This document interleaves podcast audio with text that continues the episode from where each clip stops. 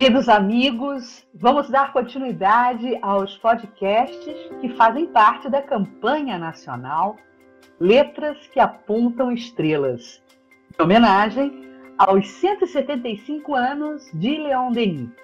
Neste episódio, falaremos da obra No Invisível, quando Denis nos oferta seus magníficos apontamentos acerca da mediunidade colhidos em anos de experiência à frente do grupo de estudos psíquicos de Tours.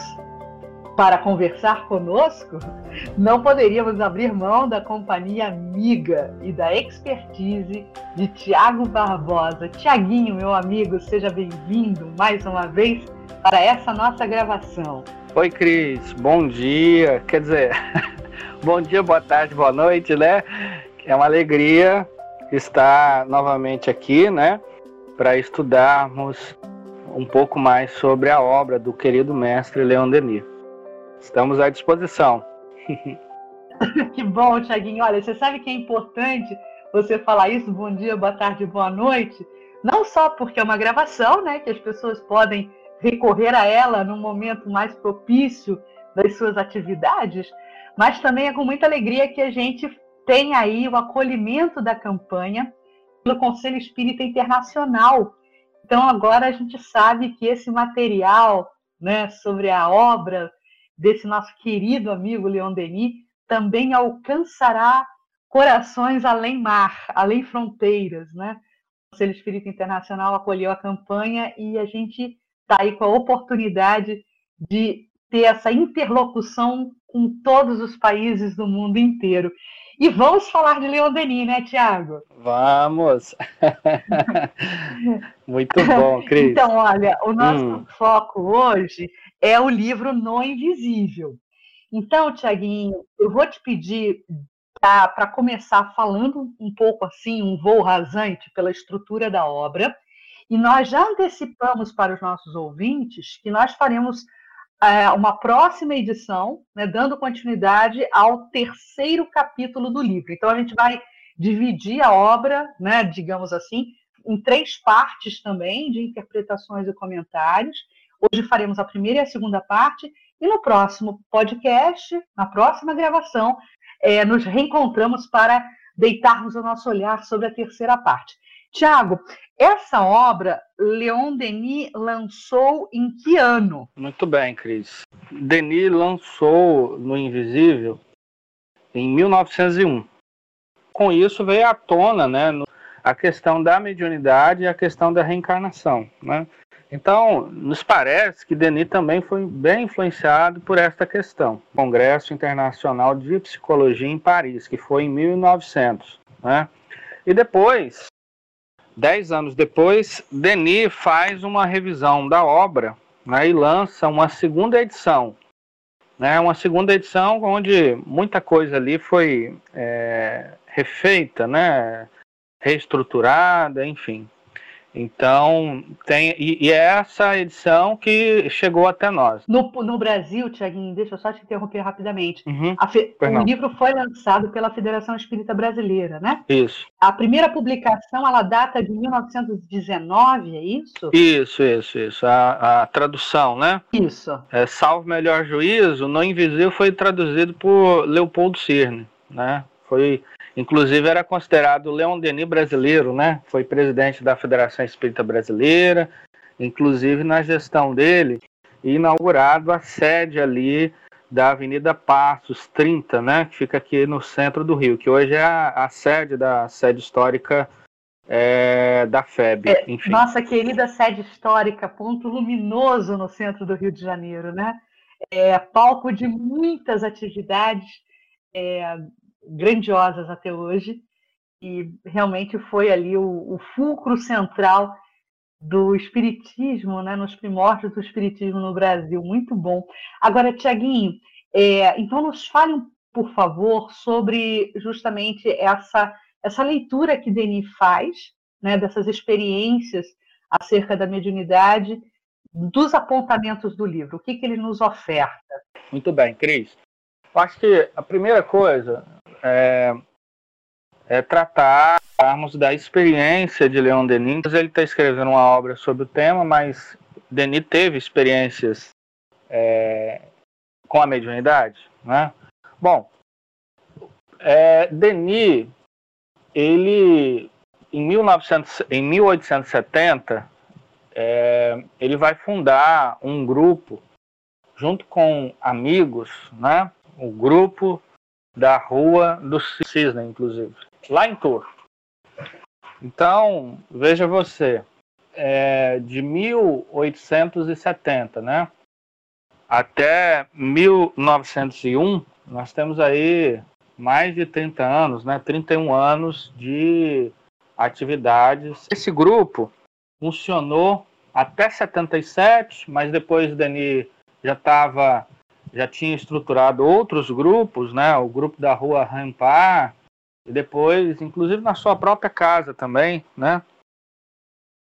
funcionava ali um grupo de experimentações. Né? E das mais variadas, dos mais variados fenômenos, né? Desde fenômenos de efeitos inteligentes, fenômenos de efeitos físicos, né? Então, no grupo de Denis tinha essas duas, é, acontecer esses dois tipos de fenômenos, né? Ou seja, é, fenômenos de efeitos inteligentes, a psicografia, né? A psicofonia, é, percepções visuais, né? é, fenômenos de efeitos físicos, algumas materializações, fenômenos de escrita direta, né? É, pancadas, é, tipologia, né? Então, é, Denis, ao longo da, da sua é, vida como experimentador, né? Porque Denis eminentemente foi um experimentador, ou seja, coordenava e dirigia grupos de experimentação mediúnica. É, ele observou uma variedade grande de, de fenômenos, né? É por isso que é, ele vai escrever com tanta propriedade a obra no invisível. Se nós formos avaliar toda a obra de Leon Denis, nós vamos encontrar o seguinte, Cris. Algumas experimentações com a escrita direta, né? A, a obra O Além e a Sobrevivência do Ser, um, uma quantidade grande de fenômenos, né? não só do seu grupo, mas de diversos pesquisadores, e a obra Espíritos e Médiums. Nós podemos dizer que são essas obras que Denis, digamos assim, é, melhor vai estudar o fenômeno central, né, mas em vários momentos ele se utiliza é, é dessas experimentações também para incorporar a reflexão em torno dessa obra. Enfim, e outro ponto que é importante é, analisarmos é o seguinte, Cris. É, Leon Denis, nosso querido mestre, ele vai ele vai pegar tudo aquilo que melhor e vai incorporar as reflexões da obra no invisível, nas suas três partes. Né? A primeira parte, ele vai estudar as leis né, que regem o espiritismo experimental ou a mediunidade, né? Os fatos, então aí ele vai trazer mediunidades, né? E não só mediunidade, mas também animismo, né? Misérias da mediunidade, né? Onde salta aos nossos olhos um dos capítulos mais belos, não só da obra no Invisível, mas de toda a produção de Leon Denis, assim, um dos capítulos, né? Belíssimos, que é a mediunidade gloriosa, né? Enfim, então, é, o que, que vai acontecer? Eu acho que é interessante irmos ao prefácio de 1911 para inaugurarmos as reflexões. Porque veja só, Denis, lá no finalzinho desse prefácio, ele vai dizer o seguinte, Cris, ele vai dizer que durante mais ou menos é, de 10 a 15 anos, tiveram, assim, digamos, é, reuniões mediúnicas que teve um valor que nós podemos dizer duvidoso, né? Duvidoso. E, e, e, aí ele vai dizer assim, olha, por que, que eu não desisti? Por que, que eu não desisti da, da mediunidade? Porque eu havia é, estudado a mediunidade no seu aspecto teórico e percebi e que aquilo não correspondia aos resultados que, estamos, que estávamos extraindo. Primeiro, mudar um pouco o curso das coisas e insistir, porque a mediunidade, vai dizer Leon Denis, em um dos capítulos aqui da obra, que ela é, ela é como uma flor muito delicada, que ela precisa de, do tempo para desabrochar, né? Então, o mundo invisível também, ele para se abrir a nós, ele precisa de um tempo de segurança, de perceber em nós um desinteresse, ou seja, de gerar benefícios para todos e para estudarmos de maneira séria né, o fenômeno. E Tiaguinho, sim. interromper rapidinho só para fazer uma pergunta que talvez seja uma curiosidade eh, também para outros. Leon Denis tinha alguma mediunidade ostensiva? Ah, muito bem, muito bem. Leon Denis, ele tinha sim é, mediunidade, só que o espírito Jerônimo de Praga, que era um dos guias espirituais de Leon Denis, os, os guias dele, né, era Jerônimo de Praga, Joana d'Arc e o espírito Duran, né, esses três espíritos é, além de outros tantos benfeitores, enfim. O Jerônimo de Praga, em um determinado momento, disse que, é, que ele deveria, nesta, digamos, nesta reencarnação, focar o seu trabalho nesses dois pontos, escrever e falar sobre o Espiritismo. Né? Então, depois disso, né, me parece que logo depois da, do, do término do grupo da Rua do Cisne, Denis já não era mais, digamos assim, médium, né? Tá, maravilha. Mas então você diz que dois espíritos, particularmente, conduziam a direção do grupo, é que era, aliás, três, né? Jerônimo de Praga, é, o Espírito Azul, né? Conhecido como Joana d'Arc, né? Que também é, se apresentava, a Sorella se apresentava envolta num véu azul e por isso Espírito Azul. E o terceiro, a terceira assistência espiritual, qual que era que você comentou? O Espírito Duran. É, é esses espíritos eram, é, digamos assim, eram bem presentes né, né, no grupo. E o espírito Duran, né, que esteve desde o início das atividades de Leon Denis, né, e, e, vale ressaltar o seguinte, claro que tinha outros né, benfeitores espirituais, mas depois da guerra, depois de 1818, 1918, perdão, o espírito de Allan Kardec também ele vai se apresentar de maneira mais. É, vai estar mais presente né, na vida de Leon Denis. Enfim. Ótimo, Tiaguinho. Então, assim, só para a gente estruturar e entender a divisão de trabalho que Denis faz nessa obra. O livro ele se divide em três partes. Na primeira e na segunda, Denis vai tratar, então, dessa questão, das questões, melhor dizendo, que permeiam o espiritismo experimental. É isso? Isso, exatamente, o espiritismo experimental. E para isso, ele vai usar de, de vários pesquisadores da sua época. Eu acho que é interessante a gente frisar isso também, porque nesse período a academia é, vai começar a estudar o espiritismo com muito vigor, né? Eu acho que é um, um fato marcante é que na década de 70, de Londres, que era uma sociedade científica muito séria, vai encomendar uma, uma, um inquérito sobre a mediunidade. Né? Entre os nomes estavam ali a figura de William Crookes, né? Um físico e químico inglês, né? É, senhor, né? ganhou aquele título de senhor da rainha, né? Sir William Crookes, enfim. E é, ele vai fazer um relatório que vai chamar muita atenção de vários cientistas, porque um era, na verdade, era para desmascarar o fenômeno da mediunidade. Só que Crookes vai chegar à conclusão que, na verdade, o fenômeno era real. E, e aí, a partir de então, vai surgir várias sociedades científicas, como, por exemplo, a Sociedade de Estudos Psíquicos de Londres, a Sociedade de Estudos Psíquicos é, de Nova York, a Sociedade Metapsíquica Internacional, né? E o Charles Richer, que vai é, fundar a metapsíquica e vai descobrir o ectoplasma, né? William, é, William Denton, que vai descobrir é, um fenômeno muito curioso, que é da psicometria, né? William é, Crawford, que vai descobrir a alavanca psíquica, né? O Crux, que nós já havíamos falado, que vai estudar as materializações e como é que funciona todo essa, é, o mecanismo em torno disso, né? Além de outros nomes que Denis vai se utilizar aqui na obra, que é o de Lombroso, que é o pai da, da antropologia criminal, que vai estudar também esse fenômeno, o Ernesto Bozano, o Delane, William Barré, o Gibier, o Alfredo Russell Wallace, que foi um dos mais notáveis cienti é, cientistas da sua época, ele descobriu a evolução das espécies, mas claro que é só celebrado e, e lembrado o nome do Darwin, né? É, tem até a mesma questão de preconceito aí. Enfim, o William Staton Moses, né, que estudou bastante a questão da escrita direta e era professor da Universidade de Oxford, né, da, ali, e era teólogo, inclusive, né, enfim.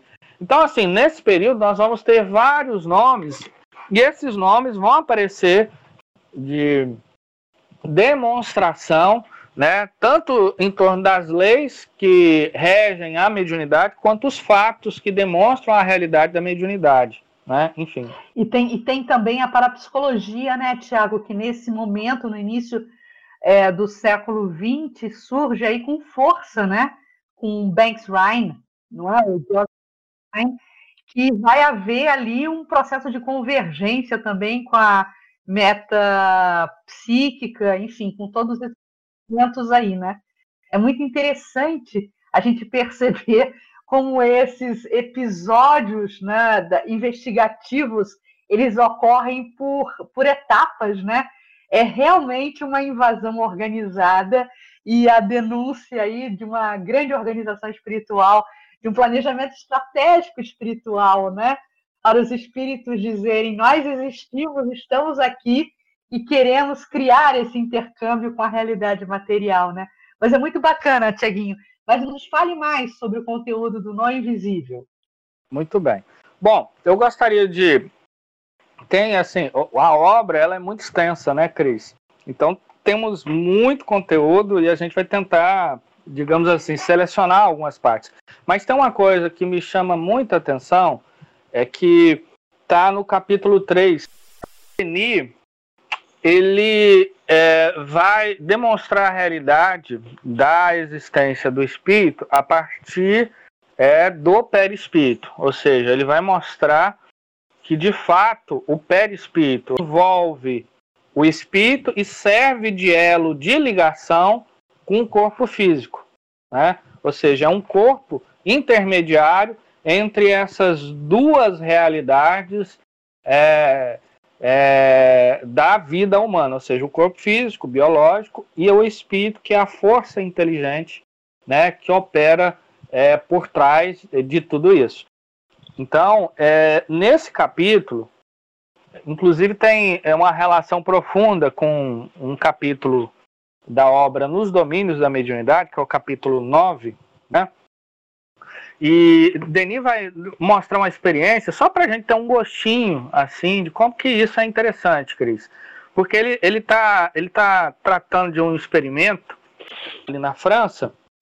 E o que que acontece? Eles estavam com um, o que se chamava à época, né, de sujeito, sujeito, né, ou sensitivo, né, ou médium, né? E estavam é, estudando, é, aplicando magneticamente fluidos nesse, é, nesse sensitivo. E essa experiência foi conduzida por um grande magnetizador que investigou muito a questão não só do magnetismo, mas da reencarnação também, né, e de alguns fenômenos psíquicos, que é o Hector Durville. Eles estão aplicando é, magnetismo através de passes, e daqui a pouco eles percebem, o, o cada vez mais o sensitivo é, é, é, fica, é tomado ali pelo transe, né? E lembra muito um estado assim de semissono, né? Ele está completamente insensível. Por isso que se fala exteriorização da sensibilidade.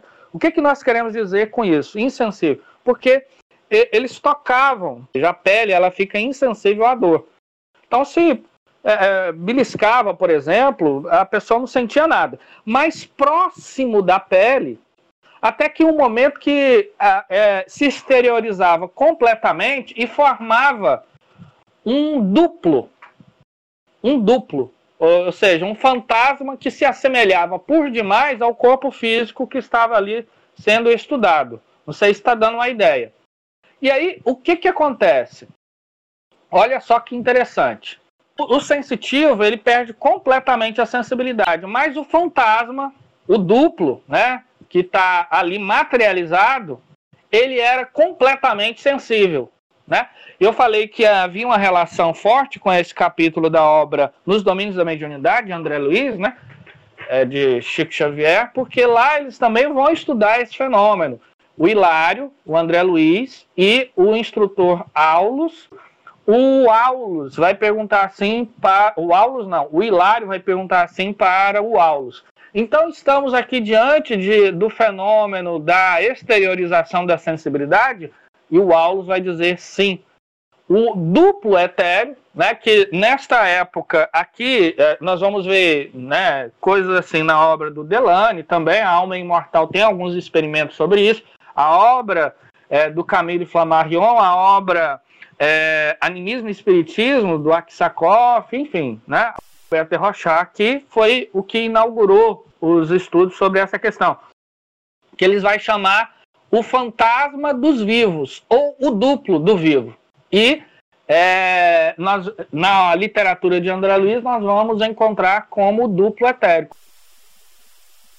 Força vital, né, conforme a gente vai ver em, desde o livro dos Espíritos, mas também na obra A Gênese, né, de Allan Kardec, como fluido vital, que ele se condensa né, é, para estruturar o perispírito, né, dentro desta ligação com o corpo físico e, é, e o, o, o espírito, né, através, claro, do perispírito. E o que, que acontece? No momento em que o médium está ali em estado de transe, é o duplo etéreo dele que vai se exteriorizar para fornecer as energias vitais que vão se condensar. E nesse processo de condensamento nós vamos chamar de ectoplasma, né?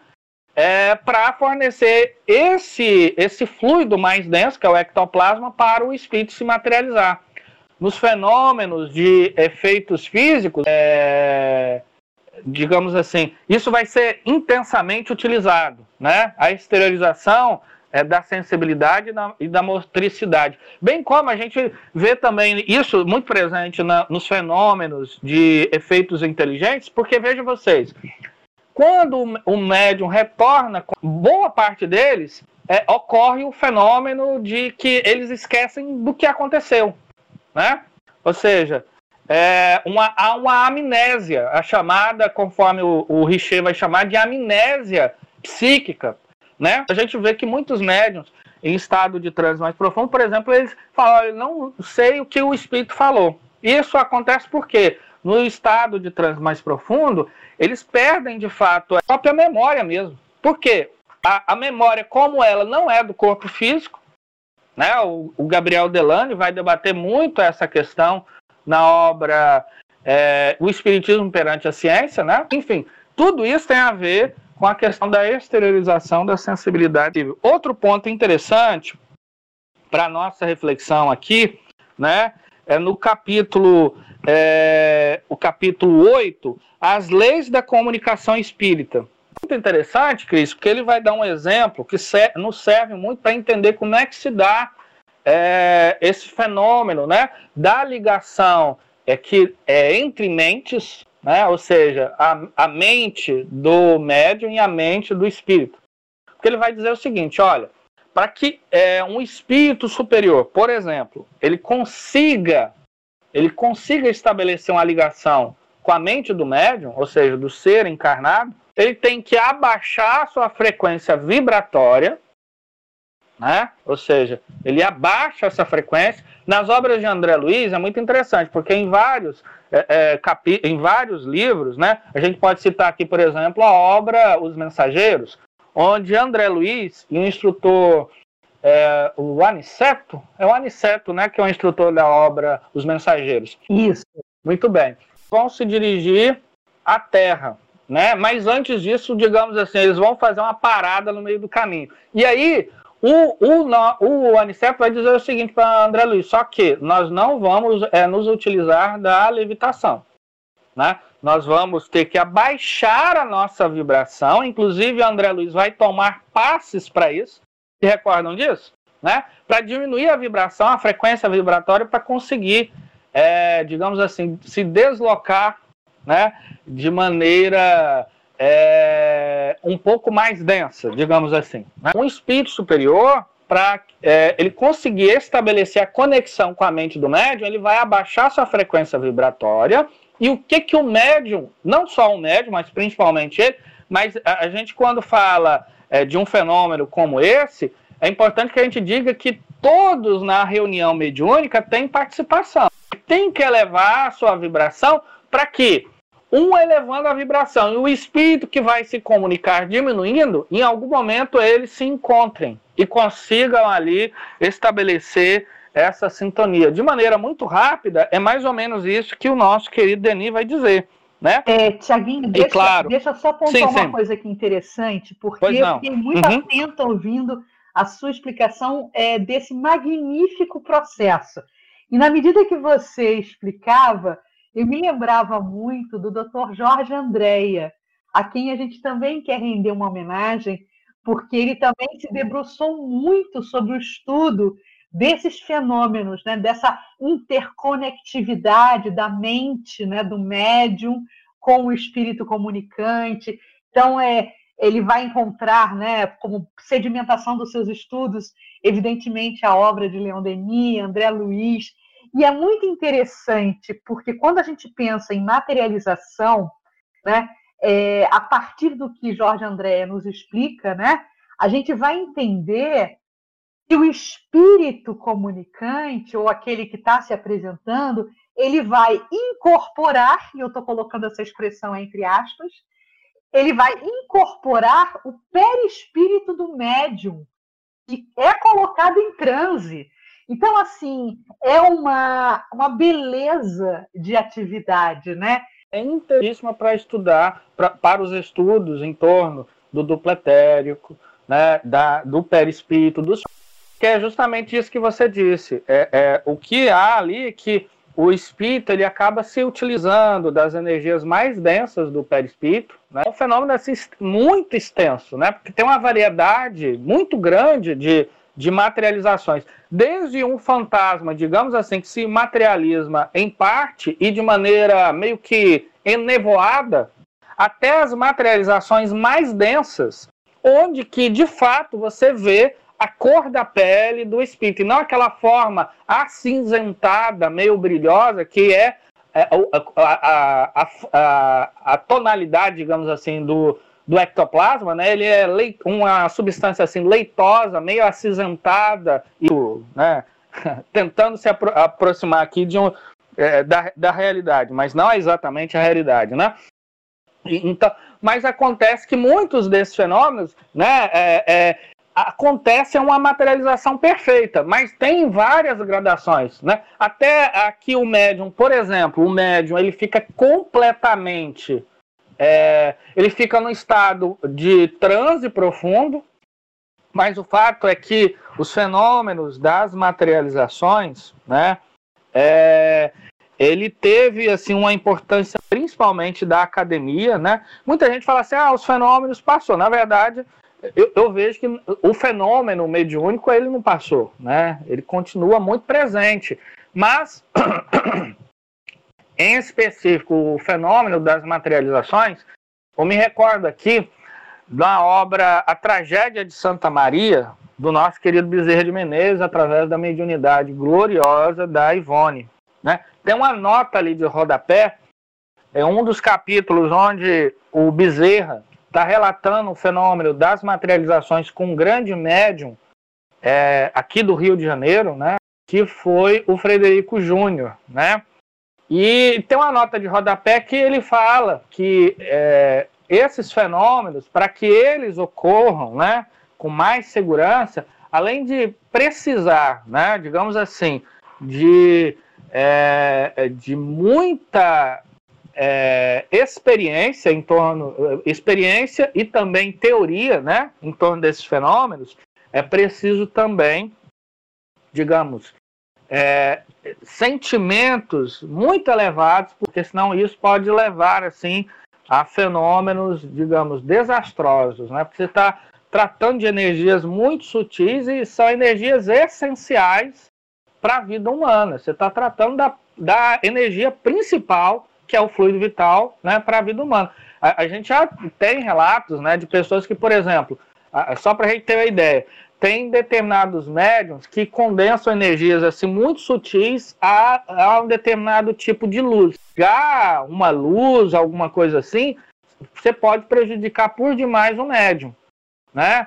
Ou então vibrações muito pesadas, como as energias do médium estão exteriorizadas, essas energias são facilmente, elas facilmente captam a energia ambiental pode captar essas vibrações e o médium vir adoecer. Então, enfim, são algumas questões em torno disso, né?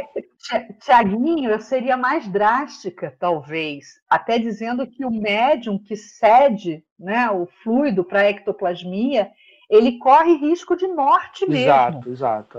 É. Risco de desencarnação, porque naquele processo, como você falou, existem energias tão sutis, tão sutis, que podem não só causar lesão a ele, como uh, precipitar aí uh, um desencarne mesmo. Uh, realmente o processo ele é muito sutil e exige dessa assistência uma plena maturidade, uma responsabilidade é, enquanto suporte mediúnico. É muito importante. E, e, e você nos fala outra coisa importantíssima, que é a valorização desse tipo de atividade. Lógico que naquele momento onde o espiritismo se anunciava, teve um peso muito forte, um peso diferenciado do estado atual das coisas hoje em dia. Mas quem frequenta a reunião de materialização, sem sombra de dúvidas, vai estabelecer um entendimento muito mais aprofundado sobre a realidade espiritual, porque é uma experiência incrível, incrível. Mas, Tiaguinho, vamos lá, vamos, vamos continuando. Sem dúvida. Não, o, o, o, último fenômeno né, no campo dos fatos, que eu acho que dá tempo aí para a gente relatar, que é o da escrita direta. Né? Ele foi amplamente estudado desde o período aí de, de Allan Kardec, no livro dos médiums, né? mas na época de Denis, havia um médium, um médium Slade, né? Foi um grande médium de escrita direta, que inclusive teve um período que ele veio ao Brasil e o nosso queridíssimo é, Bezerra de Menezes participou de algumas experiências com o Slade, né? Mas o Denis conta um fato que é muito curioso, que está relatado na obra de um dos grandes experimentadores da escrita direta. É, vai estudar isso em profundidade, né? Que é o William Staten Moses, né? Que vai escrever uma das obras assim é, uma das obras, nossa, belíssimas sobre espiritualidade e moral, né, que é Ensinos Espiritualistas, que a FEB editou, em que inclusive Ivone Amaral Pereira recomenda por demais é, na obra. É, agora eu me esqueci. Mas o, o que, que acontece? Só para a gente ter uma ideia aqui. O fenômeno da, da, escrita direta também ele é muito vasto, pode acontecer de diversas formas. E um deles a, a mão do médium. Ah, lembrei o nome da obra da Ivone, Devassando o Invisível. Devassando o Invisível. Devassando, é. É, eu ia falar isso aqui agora, que eu estava recorrendo algumas notas minhas aqui, é Devassando o Invisível. Isso mesmo. Bom, então, é, nesse fenômeno, a mão, ela se materializa. Né? A mão ela se materializa. Agora, há também aqueles que a mão não se materializa e mesmo assim né, daqui a pouco surge um escrito que, vejam vocês, ninguém é, teve contato nem ali com o mar, onde estava sendo escrito as mensagens, né? É, é muito menos, é, no caso da segunda mensagem, ninguém ali dominava o idioma grego, e a mensagem vem em grego. Né?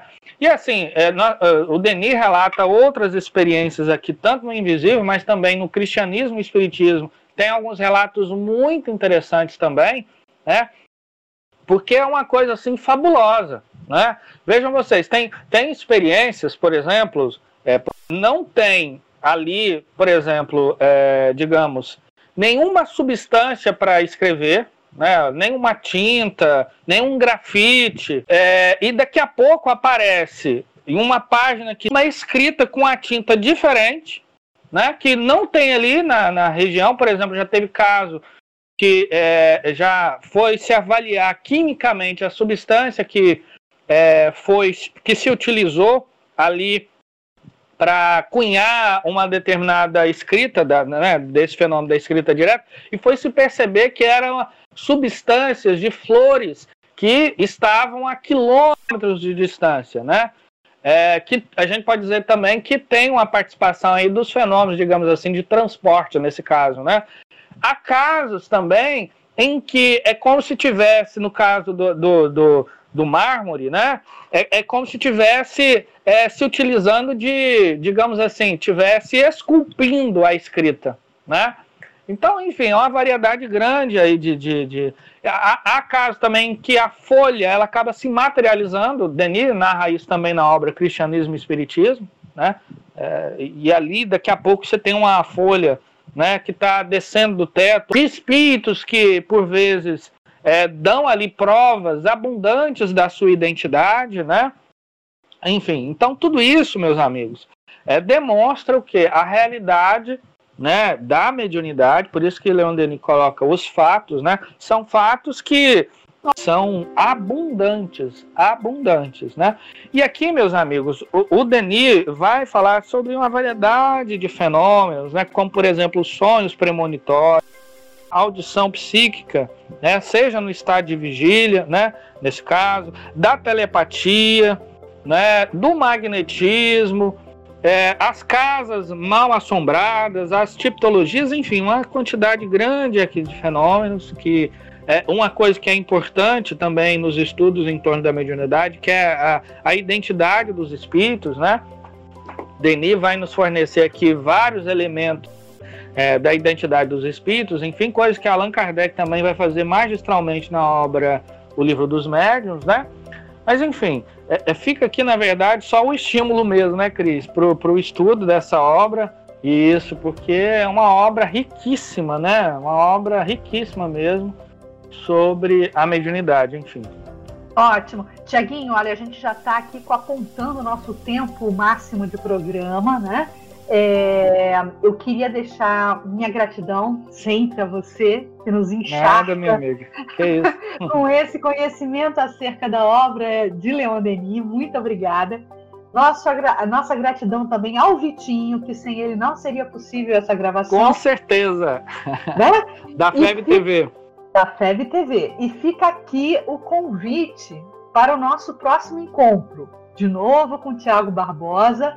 É, nós fica aqui o convite para que não percamos a oportunidade de devassar o precioso conteúdo de No Invisível de Leon Denis.